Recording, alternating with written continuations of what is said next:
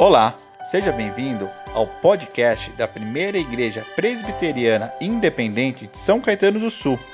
Ouça agora a mensagem da semana.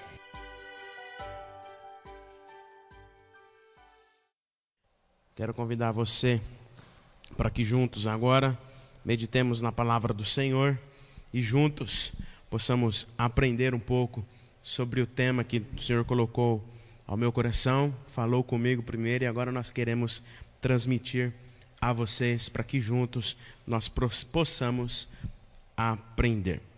O tema para nós nessa manhã é Eu preciso mudar. Queridos irmãos e irmãs, nós estamos vivendo um tempo, um período em que nós estamos vendo mudanças profundas acontecerem na nossa sociedade, mudanças profundas acontecerem nas nossas vidas, nas, no, nas nossas atividades, no nosso dia a dia. E nós estamos vivendo um tempo difícil, dia de mudanças, dias de reflexões profundas, dias de saudades. Esse tempo para nós, queridos irmãos e irmãs, como eu disse há pouco, tem sido um tempo de desafios grandiosos para cada um de nós. E nós, eu e você, nós precisamos repensar urgentemente o sentido de estarmos aqui, o sentido de sermos cristãos, o sentido da nossa vida, o sentido de estarmos nesse mundo e, consequentemente, o sentido de sermos igreja. Porque quando falamos de igreja, não estamos falando simplesmente deste prédio, deste púlpito, não estamos falando simplesmente dessas paredes, mas estamos falando de cada um de nós porque nós somos o corpo vivo de Cristo neste lugar. Amém? Nós somos o corpo de Cristo vivo aqui em São Caetano, onde nós estamos. A igreja não fechou as portas, a igreja está reunida em cada casa. A igreja é aí, você, sua família, a igreja de Cristo, o corpo vivo de Cristo. Alguns pastores e estudiosos de comportamentos sociais e culturais estão dizendo, por exemplo, que a pandemia ela adiantou no mínimo aí 10 anos de mudanças que nós iríamos viver. Mudanças que talvez aconteceriam daqui 5, 10 anos, mudanças que até a gente já vinha desenhando, planejando como igreja, como pessoas. No começo do ano, talvez, como em todo começo do ano, muitos de nós fizemos, fizemos os nossos planejamentos, mas as nossas mudanças que gostaríamos de fazer neste ano, aquilo que gostaríamos de mudar na nossa vida.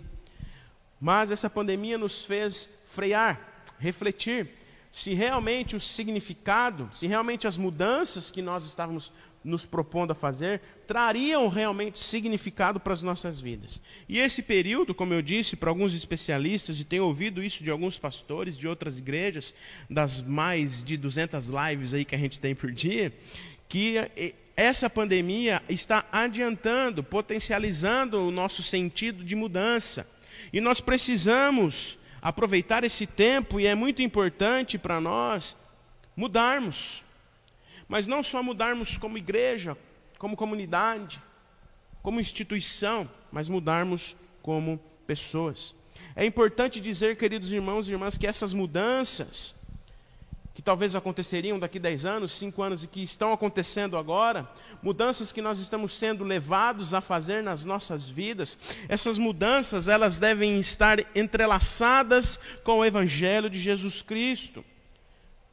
Não podemos deixar a essência, a nossa missão como povo de Deus, como cristãos e cristãs, Precisamos entender que esse tempo adiantou sim e continuará adiantando a nossa perspectiva de mudança, mas nós precisamos também aproveitar esse momento para pensarmos o que e onde devemos mudar, como igreja e como pessoas, olhar para dentro de cada um de nós, olhar no espelho, olhar para a nossa vida, buscar o sentido e verdadeiro sentido para as nossas vidas nos questionarmos sim o porquê estamos aqui e o que devemos fazer, mudar, aproveitar esse tempo de reflexão, esse tempo de deserto, dolorido, sofrido para todos nós, mas o deserto nos ensina, nos faz melhores, nos ressignifica, nos faz meditarmos sobre a vida, e certamente todos nós temos meditado sobre a vida,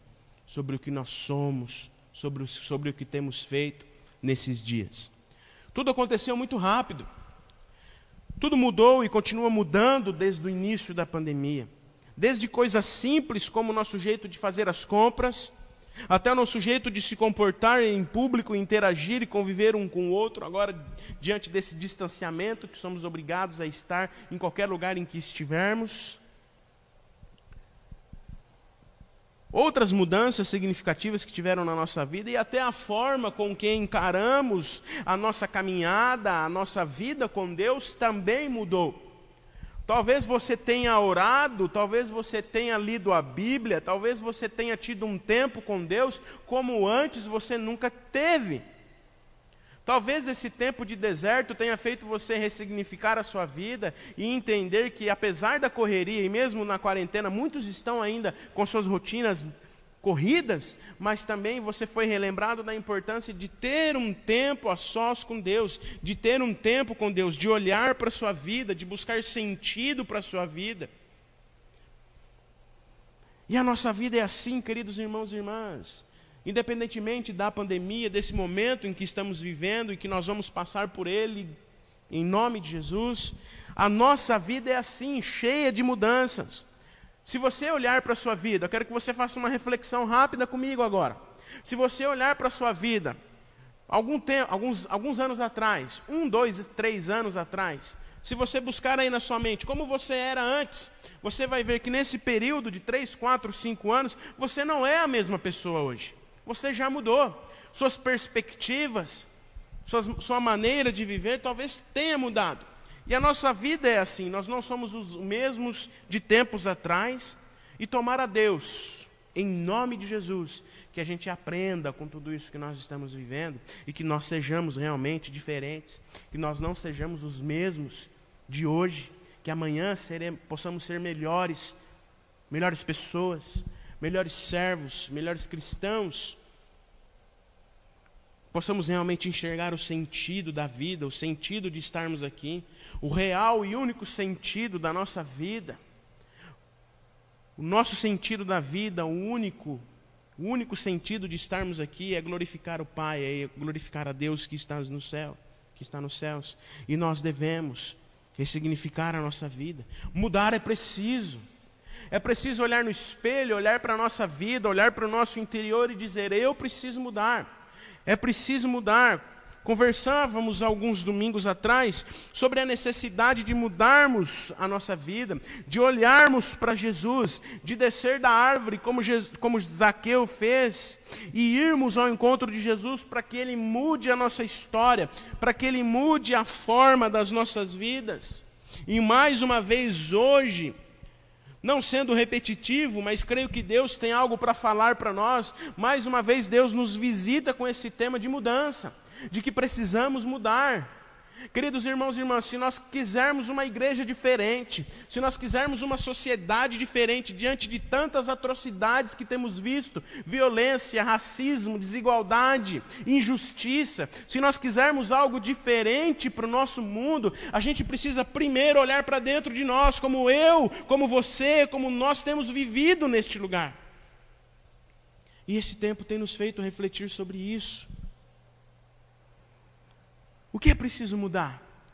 Mudar a igreja, a comunidade, mudar o nosso jeito de cultivar a nossa espiritualidade e comunhão diária com Deus, mudar o nosso relacionamento com os irmãos, com as pessoas que vivem com a gente no nosso trabalho, na nossa faculdade hoje online, mudar o nosso compromisso como igreja na, na maneira de evangelizarmos, mudar a nossa prática de oração e leitura bíblica, mudar o nosso serviço de misericórdia, que talvez nesse tempo nós estejamos tão misericordiosos, mudar a nossa perspectiva em ter empatia, compaixão, misericórdia pelo outro, reconhecer a nossa fragilidade e profunda necessidade de Deus.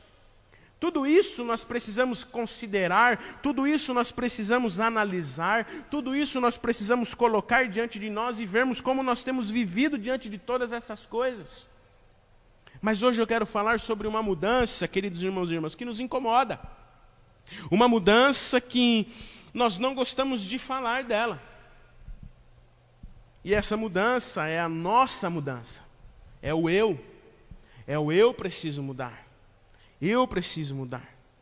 E diante desse tempo, muitas são as coisas que mudaram e muitas são as coisas que precisam ser mudadas num contexto geral, enquanto sociedade, como eu disse, diante de tudo que temos visto, mas há uma necessidade muito maior de olharmos para dentro de nós e mudarmos o nosso interior, mudar a nossa mente, mudar a nossa vida. Esse tempo é precioso para nós, queridos irmãos e irmãs. É difícil, sim estamos tristes, angustiados, estamos com aquela incerteza, temos passado dificuldades, sim, mas é um tempo de deserto também precioso, um tempo de mudanças para nós, um tempo de restauração interior para todos nós, um tempo para olharmos, para ressignificarmos a nossa vida. O que é ressignificar? Essa palavra bonita é dar um novo sentido. Se nós passarmos por esse período e não darmos um novo sentido para as nossas vidas, é porque nós não refletimos, nós não refletimos. Nós não estamos aproveitando esse tempo para mudar realmente a nossa vida, mudar a nossa conduta como cristão, mudar a nossa conduta como igreja. É muito cômodo para nós, a começar em mim, queridos irmãos. É muito cômodo para todos nós e é até bonito falar que tudo e todos precisam mudar. Mas é muito difícil e eu não consigo dizer para mim mesmo: eu preciso mudar. É muito difícil para nós olharmos para dentro de nós mesmos. Nós gostamos de olhar para as circunstâncias, para tudo isso que nós temos presenciado nesses dias, como eu disse: violência, injustiça, racismo, desigualdade, fome, coisas que há séculos estão presentes na nossa sociedade e que há séculos a gente vive dizendo que isso precisa mudar. Mas o que nós temos feito para que isso realmente mude? O que nós, enquanto igreja, o que nós, eu e você como cristãos, temos feito para que isso precisa mudar? O quanto nós temos olhado para dentro de nós mesmos para fazer a diferença em tudo isso que nós temos vivido e presenciado? É muito cômodo para nós dizer que as pessoas, que as coisas precisam mudar. Que há corrupção no mundo enquanto nós estamos sendo corruptos. Porque a corrupção nada mais é do que algo ou alguém que perde a sua essência, que perde a sua qualidade. E nós somos corruptos também, porque nós, enquanto cristãos, se olharmos a nossa história antes pandemia, nós vamos ver que nós estávamos corrompidos, não estávamos exercendo aquilo que deveríamos exercer como povo de Deus nesta terra. E esse período tem e precisa ser um período para ressignificarmos a nossa vida, para dar um novo sentido e não nos corrompermos mais, de olharmos para dentro de nós mesmos. Outra coisa que acontece com todos nós, isso acontece comigo também, e minha esposa está aqui, ela vai provar isso, ela vai balançar a cabeça fazendo assim, que é verdade. Muitas vezes a gente tenta mudar, eu tento mudar, eu tento mudar muitas coisas na minha vida. A Evelyn também está aqui, ela vive passando exercício para mim porque eu quero emagrecer. Eu sei que eu preciso mudar, mas eu mudo, Evelyn? Não. Porque a gente tem medo, porque a gente não quer olhar para dentro de nós mesmos e falar, eu preciso mudar. A gente sabe que a gente precisa ir no médico, a gente sabe que a gente precisa fazer exame, que a gente precisa mudar a nossa postura alimentar, a nossa postura na nossa vida, mas nós não mudamos. A gente sabe que a gente precisa mudar. E às vezes a gente é milindroso e a gente fala com ar de dó que a gente, ah, mas eu tento mudar, mas não consigo. Eu tento mudar as coisas em minha vida, mas parece que nada acontece, é tudo difícil. Por que isso acontece? Porque a gente gosta de transferir a necessidade de mudança para o outro, para as outras coisas, e não para nós mesmos. A necessidade de mudança, queridos irmãos, está em nós mesmos. A necessidade de mudança para tudo que nós temos presenciado nesses dias está e começa tão somente em nós mesmos, no sentido da nossa vida, no que nós falamos, nos que nós fazemos. E muitas vezes, diante disso, dessa nossa inércia em mudar, a gente até questiona Deus, esbraveja os nossos sentimentos. Mas, queridos irmãos e irmãs, sabe qual é o nosso problema? E quando eu falo nosso, eu estou no meio. O nosso problema é que nós sempre tentamos mudar as coisas segundo a nossa própria força também. Nós queremos mudar as coisas segundo aquilo que eu acho, aquilo que eu quero fazer. Mas o que nós realmente precisamos fazer para mudar é encarar os nossos erros e pedir ajuda, ajuda para Deus, porque Deus é soberano sobre todas as coisas e é Ele que dirige, através do Espírito Santo, o nosso discernimento para fazer diferente, para mudar as coisas, para encarar os nossos erros, para olhar para dentro de nós. É o Espírito Santo que nos convence do erro, é o Espírito Santo que nos convence da mudança, e se nós não buscarmos, se nós tentarmos fazer isso pelo nosso próprio entendimento e pelo nosso próprio coração, que são enganosos que nos distanciam de Deus, nós não veremos mudança.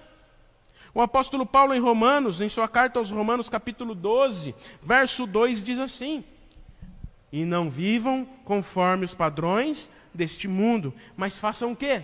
Mas deixem que Deus, olha, deixem que Deus, não que políticos, não que pessoas, não que lugares, não que pensamentos que não sejam de Deus, mas deixem que Deus, e tão somente Deus, através do Espírito Santo, transforme transforme pela renovação da mente, ressignificar, renovar, mudar a sua mente para que vocês possam experimentar a boa, agradável e perfeita vontade de Deus. Se nós quisermos realmente experimentar uma boa e agradável mudança, de acordo com a vontade de Deus nas nossas vidas, nós precisamos nos colocar de joelhos diante de Deus, para que Ele, e tão somente Ele, para que Deus transforme a nossa mente, para que Ele transforme e renove. Notem que aqui o apóstolo Paulo fala transformar e renovar. Queridos irmãos e irmãs, é sério isso que Paulo está falando e realmente nos traz o entendimento que nós precisamos deixar, deixar o nosso próprio entendimento, as nossas próprias convicções, transformar a nossa vida. Transformar não é deixar igual, mas trazer novo. E quando nós entregamos a nossa vida a Cristo, como Luciano, o presbítero Luciano leu no início, as coisas velhas, as coisas antigas, o nosso modo de pensar antigo, o nosso modo de enxergar o outro, as coisas antigas já passaram. Eis que se fizeram novas e foram renovadas. Desculpe.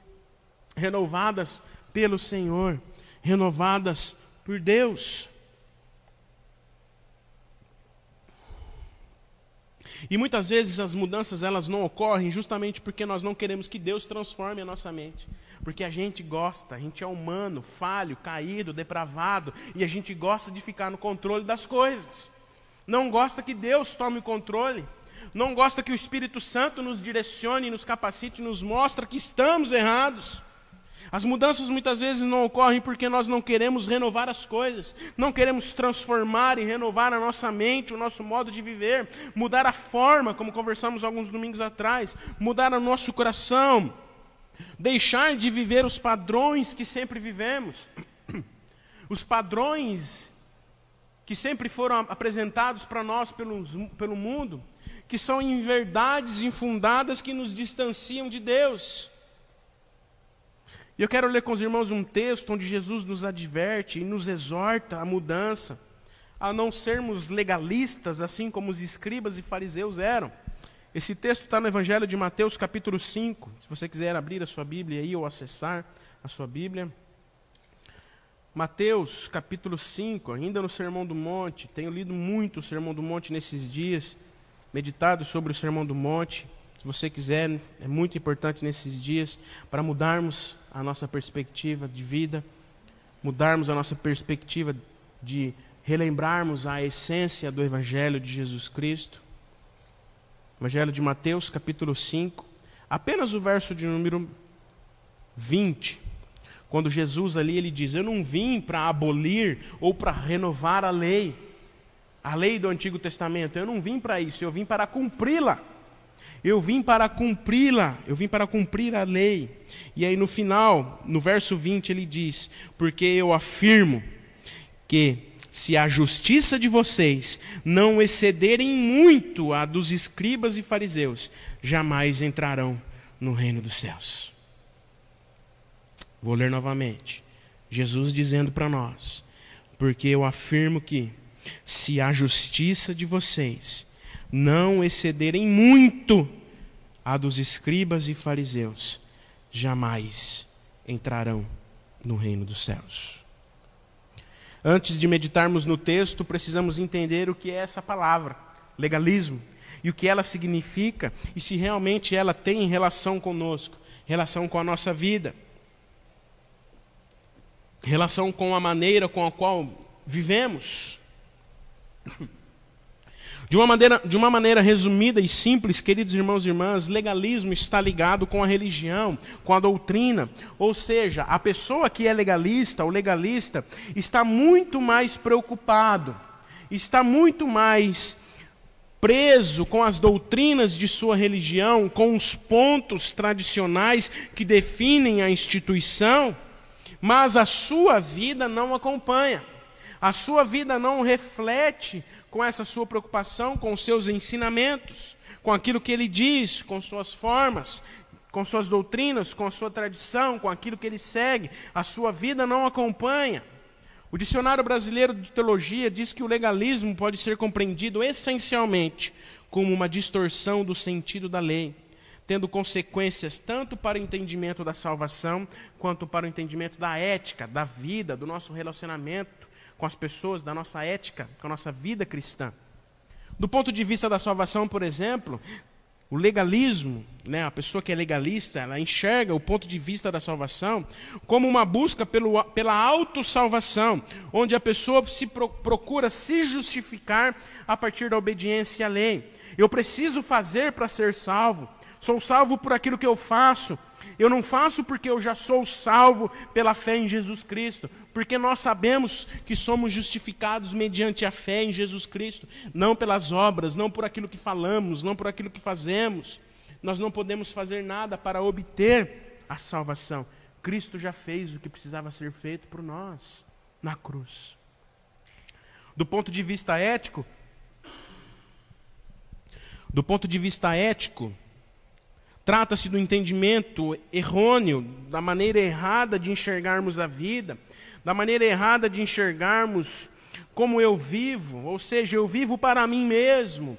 É um egocentrismo, um autocentramento na minha pessoa, naquilo que eu falo, naquilo que eu digo, pois eu quero ser o centro das coisas. E desde o profetismo no Antigo Testamento, queridos irmãos e irmãs, já se encontrava uma forte crítica ao que pode ser caracterizado como um tipo de legalismo, ou seja, as leis e ritos, sacrifícios eram cumpridos exteriormente e não se colocava a devida ênfase na mudança interior, do qual devem proceder ações concretas nas nossas vidas. O profeta Isaías, por exemplo, no capítulo 1, a partir do verso de número 10, condenou o culto hipócrita, e no verso 13 ele diz assim: Não me tragam mais ofertas vãs. O incenso é para mim abominação, e também as festas da lua nova, os sábados e a convocação das assembleias. Não posso suportar a iniquidade, a iniquidade associada à reunião solene. Porque, queridos irmãos e irmãs, os atos, os ritos eram feitos simplesmente e cumpridos por um ato exterior que não caracterizava em ações concretas de mudança no interior, na maneira de viver, de enxergar a vida. Ou seja, o cumprimento da lei deve estar fundamentado em uma mudança no ser daquele que a executa. Deus não se agrada de sacrifícios cumpridos solenemente, sem uma mudança de atitude que atinge todos os âmbitos da nossa vida, que nos leva a mudarmos todos os âmbitos, todas as áreas da nossa vida. Porque um outro erro nosso é também achar que a gente precisa mudar aqui e não precisa mudar ali. Mas quando nós nos colocamos diante de Deus, quando nós declaramos Jesus como o único e suficiente Salvador das nossas vidas, as mudanças elas devem acontecer. Tudo o que somos, tudo, tudo o que fazemos, devem caracterizar uma mudança profunda e significativa em todas as áreas da nossa vida. Todas as áreas, essas que você está imaginando aí: financeira, casamento, vida sexual, todas as áreas da nossa vida. Todas as áreas das nossas vidas devem ser impactadas por uma mudança profunda e direcionada por Deus, por aquele que é o Senhor soberano das nossas vidas. Portanto, queridos irmãos e irmãs, o legalismo significa pôr as regras acima de Deus, por aquilo que achamos acima de Deus, por as nossas convicções exteriores acima de Deus, acima das necessidades humanas, acima do próximo, acima daquele que o Senhor Jesus nos ensinou ir ao encontro.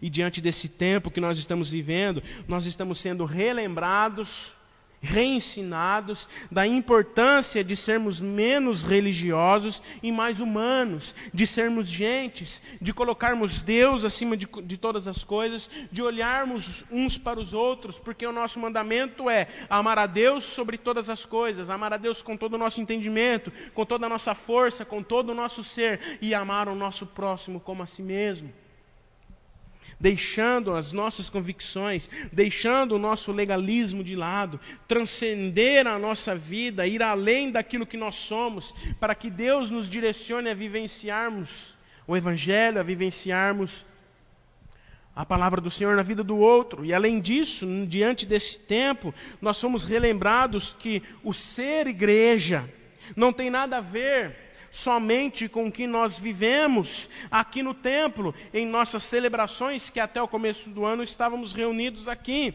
mas sim como eu vivo na minha vida, sendo igreja em minha casa, em minha vida cotidiana.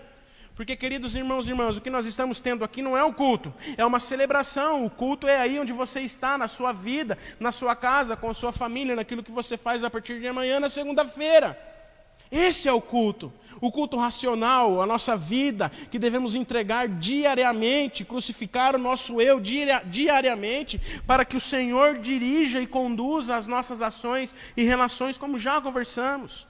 E nos evangelhos, Jesus critica, na linha dos profetas, o cumprimento exterior da lei.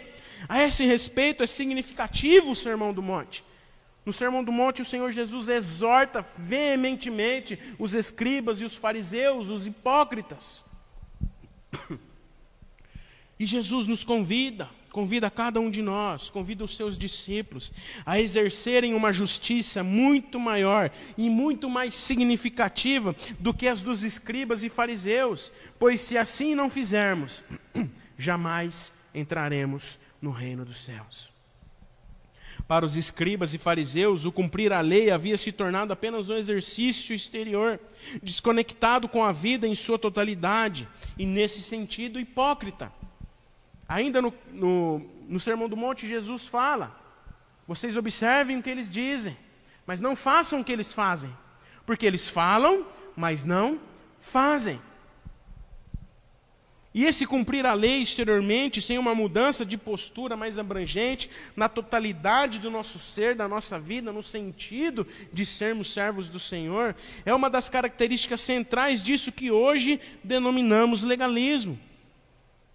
Tais posturas, queridos irmãos e irmãs, são desconstruídas por Jesus na medida em que ele pregava o Sermão do Monte e revela por meio da graça, por meio do Evangelho, que a própria lei requer um movimento da pessoa em sua totalidade. Em olhar para dentro de si e ressignificar a sua vida, e não somente falar, não somente saber, mas também viver aquilo que se prega, que se fala. Quando eu falo que Deus fala com a gente no sermão, queridos irmãos e irmãs, é, muito, é, é, é verdade, porque nesse contexto, se tem um serzinho, se tem um ser humaninho que gosta de pregar e falar como deve ser feito, mas muitas vezes não vive, é o pastor.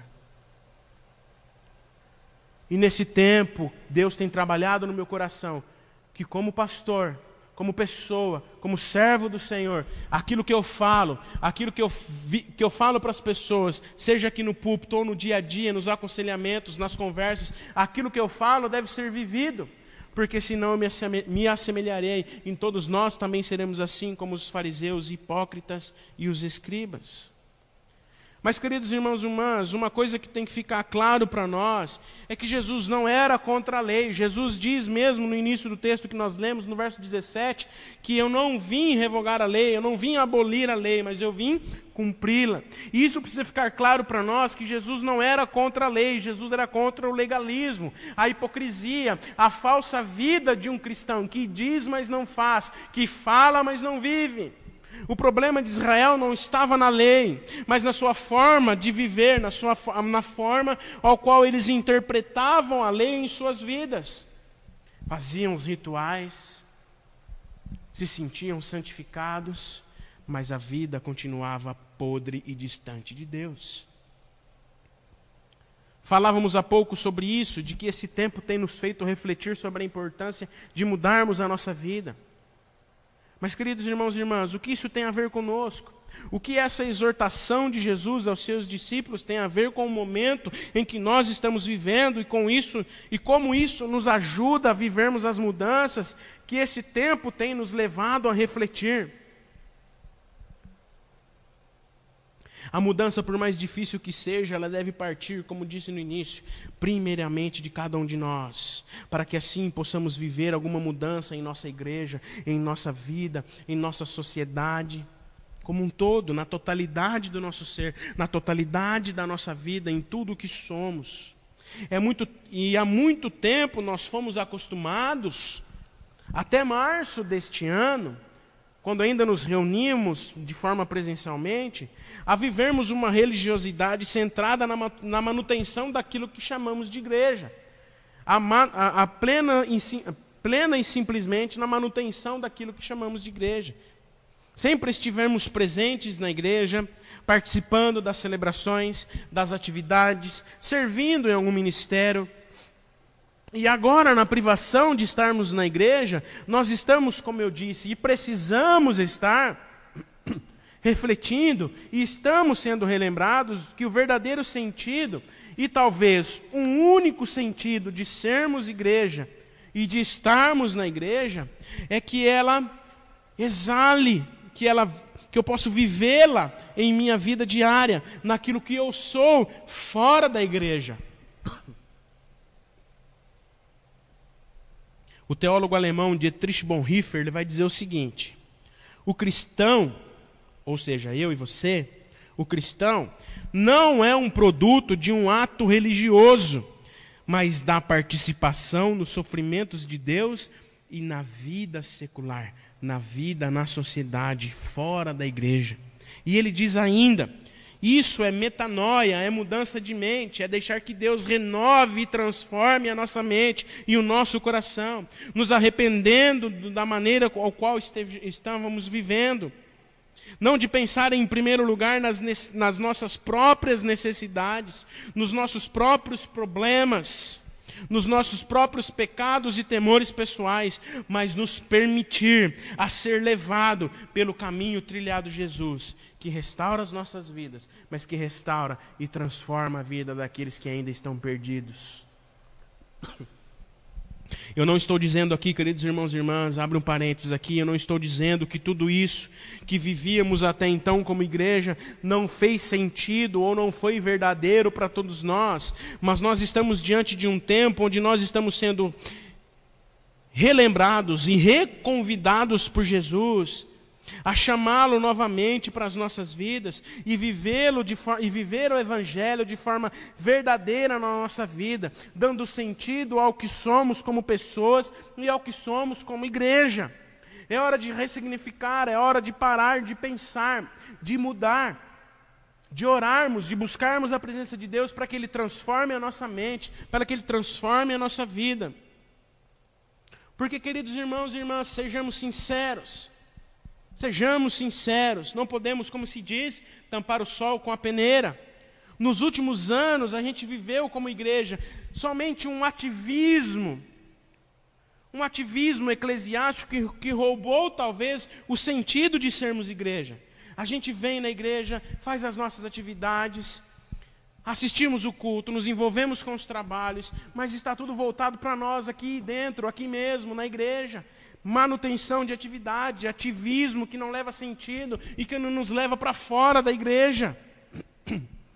a necessidade de estarmos na igreja, de estarmos reunidos em cada casa como igreja, a, a, a necessidade de sermos igreja como pessoa. Não é apenas uma manutenção periódica, não é para sermos apenas um clube, onde nós vemos, batemos carteirinha e nos sentimos santificados. Há quanto tempo não, não, não recebemos novos membros? Há quanto tempo nós não, não vamos para fora da igreja e não damos um novo sentido para o que somos de igreja? Há muito tempo nós estamos fazendo para nós mesmos, para nutrir a nossa religiosidade e o nosso legalismo. Porque, queridos irmãos, eu vivi muito tempo assim, e em alguns aspectos eu ainda preciso mudar. Aquilo que a gente é aqui na igreja, aquilo que a gente se mostra ser aqui na igreja, nós não somos na nossa casa, nós não somos no nosso trabalho, nós não somos na nossa vida. E isso é se assemelhar aos escribas e fariseus que Jesus está condenando e que diz que não entra no reino dos céus. É pesado mas é realidade para todos nós. Pastor americano Timothy Keller ele vai dizer o seguinte: o evangelho possibilita levar uma vida radicalmente diversa. O evangelho possibilita levar uma vida radicalmente diversa. Porém, os cristãos muitas vezes deixam de usar os recursos fornecidos pelo evangelho para viver a vida que eles teriam condições de viver em Cristo. Vou repetir. O Evangelho possibilita uma vida radicalmente diversa, fora dos padrões do mundo, renovando a mente, vivendo o Evangelho. Mas nós, humanos, falhos, caídos, cristãos, hipócritas, muitas vezes, deixamos de usar os recursos fornecidos pelo Evangelho para viver uma vida que nós teríamos condições de viver em Cristo, levando sentido, levando paz, esperança, fazendo novos discípulos, Queridos irmãos e irmãs, nesta manhã nós estamos sendo convidados por Jesus a exercer uma justiça que não olha para dentro de nós mesmos, mas que nos direciona a sair da superficialidade, a entrar em águas mais profundas, em intimidade com Jesus, para que Ele transforme a nossa vida e nos leve a viver esta vida dando sentido ao outro que está vivendo com a gente em casa nesses dias e naqueles que a gente se reúne de maneira online no trabalho, ou que a gente ainda se reúne no trabalho de forma presencial, a dar sentido para essas pessoas. Quando Jesus diz que devemos exercer uma justiça muito maior das dos escribas e fariseus, é, por exemplo, deixar de amar apenas de língua, mas de fato e de verdade, como o próprio Senhor Jesus nos diz. É deixar de amar apenas os nossos amigos e aqueles que gostam da gente, porque aí é fácil amar, mas é amar aqueles que nos perseguem, amar os nossos inimigos, orar por eles e manifestar Jesus na vida deles.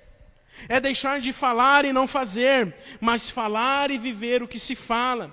Esse é o exceder a justiça dos escribas e fariseus justiça do reino, justiça que faz com que eu e você, como igreja, levantemos as nossas vozes nesses dias, não com as nossas convicções, não aquilo que os padrões ideológicos têm se apresentado, mas aquilo que o Evangelho de Jesus nos mostra e nos revela, a vivenciarmos na vida uns dos outros e na nossa sociedade e no mundo que estamos, dando sentido para a vida, para a vida dos outros.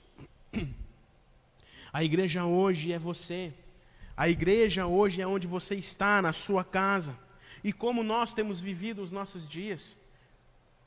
Eu tenho ouvido muitos irmãos: quando a igreja vai voltar? Quando a igreja vai voltar? A igreja nunca deixou de existir. A igreja está aí onde você está, a igreja é você. A igreja não precisa voltar Lógico que nós queremos voltar às nossas reuniões presenciais, queremos estar juntos, mas a igreja não deixou de existir, a igreja está aí. A igreja precisa continuar exercendo o papel fundamental de ser um portador do Evangelho de Jesus, onde você está na sua casa, no dia a dia. E talvez nesses dias nós estamos sendo relembrados que esse é o sentido de sermos igreja. Não estarmos aqui domingo após domingo, dentro de uma bolha, de uma religiosidade legalista, escriba e farisaica, como há anos e há séculos vivemos. Às vezes a gente pode cair na, na, na besteira de dizer que ah, eu não estou indo na igreja, então eu não tenho o que fazer, eu estou de férias da igreja, a igreja está fechada, não está tendo culto. E aí a gente para de exercer a nossa justiça, não levando sentido para a vida daqueles que estão à nossa volta, não levando e não tendo um sentido para a nossa vida.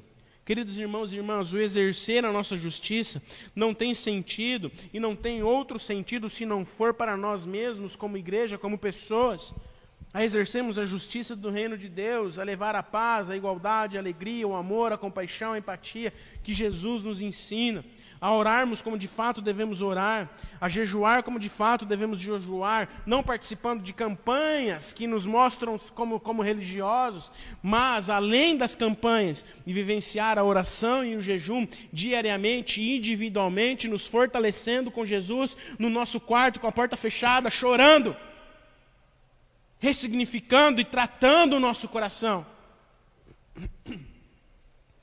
A nossa justiça excede as dos fariseus e escribas, quando nós entendemos que fomos salvos pela graça, e isso nos direciona em favor daqueles que estão sofrendo, daqueles que estão nas trevas, naqueles que ainda não conhecem Jesus, naqueles que ainda têm, se, se vi, têm vivido conforme os padrões deste mundo, estão sendo oprimidos, injustiçados e marginalizados por uma sociedade que se preocupa com uma escola online, que se preocupa com uma escola em que as crianças devem ter computador enquanto não tem comida em casa.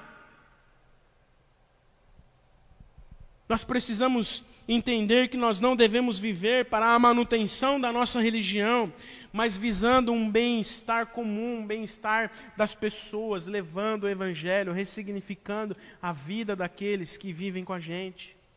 Eu e você, queridos irmãos e irmãs, concluindo, eu e você, nós somos chamados nesses dias a acordar e a despertar como servos de Jesus Cristo, como cristãos.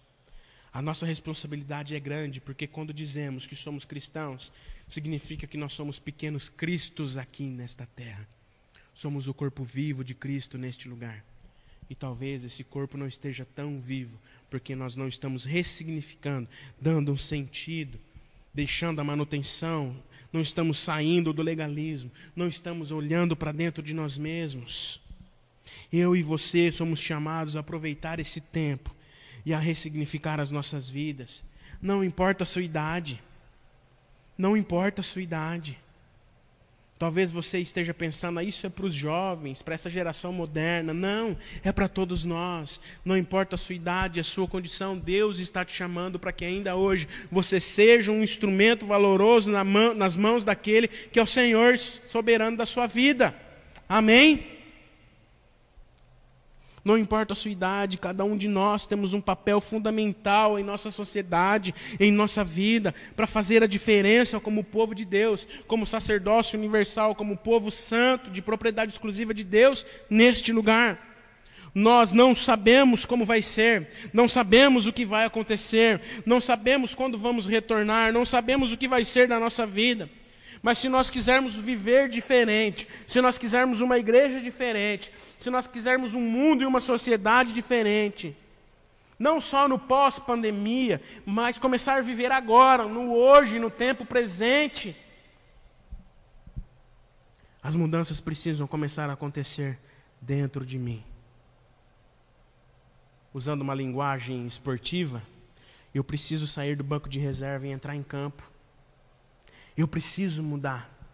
Eu preciso deixar de ser apenas um coadjuvante para ser alguém usado de maneira real na vida de alguém por Jesus Cristo.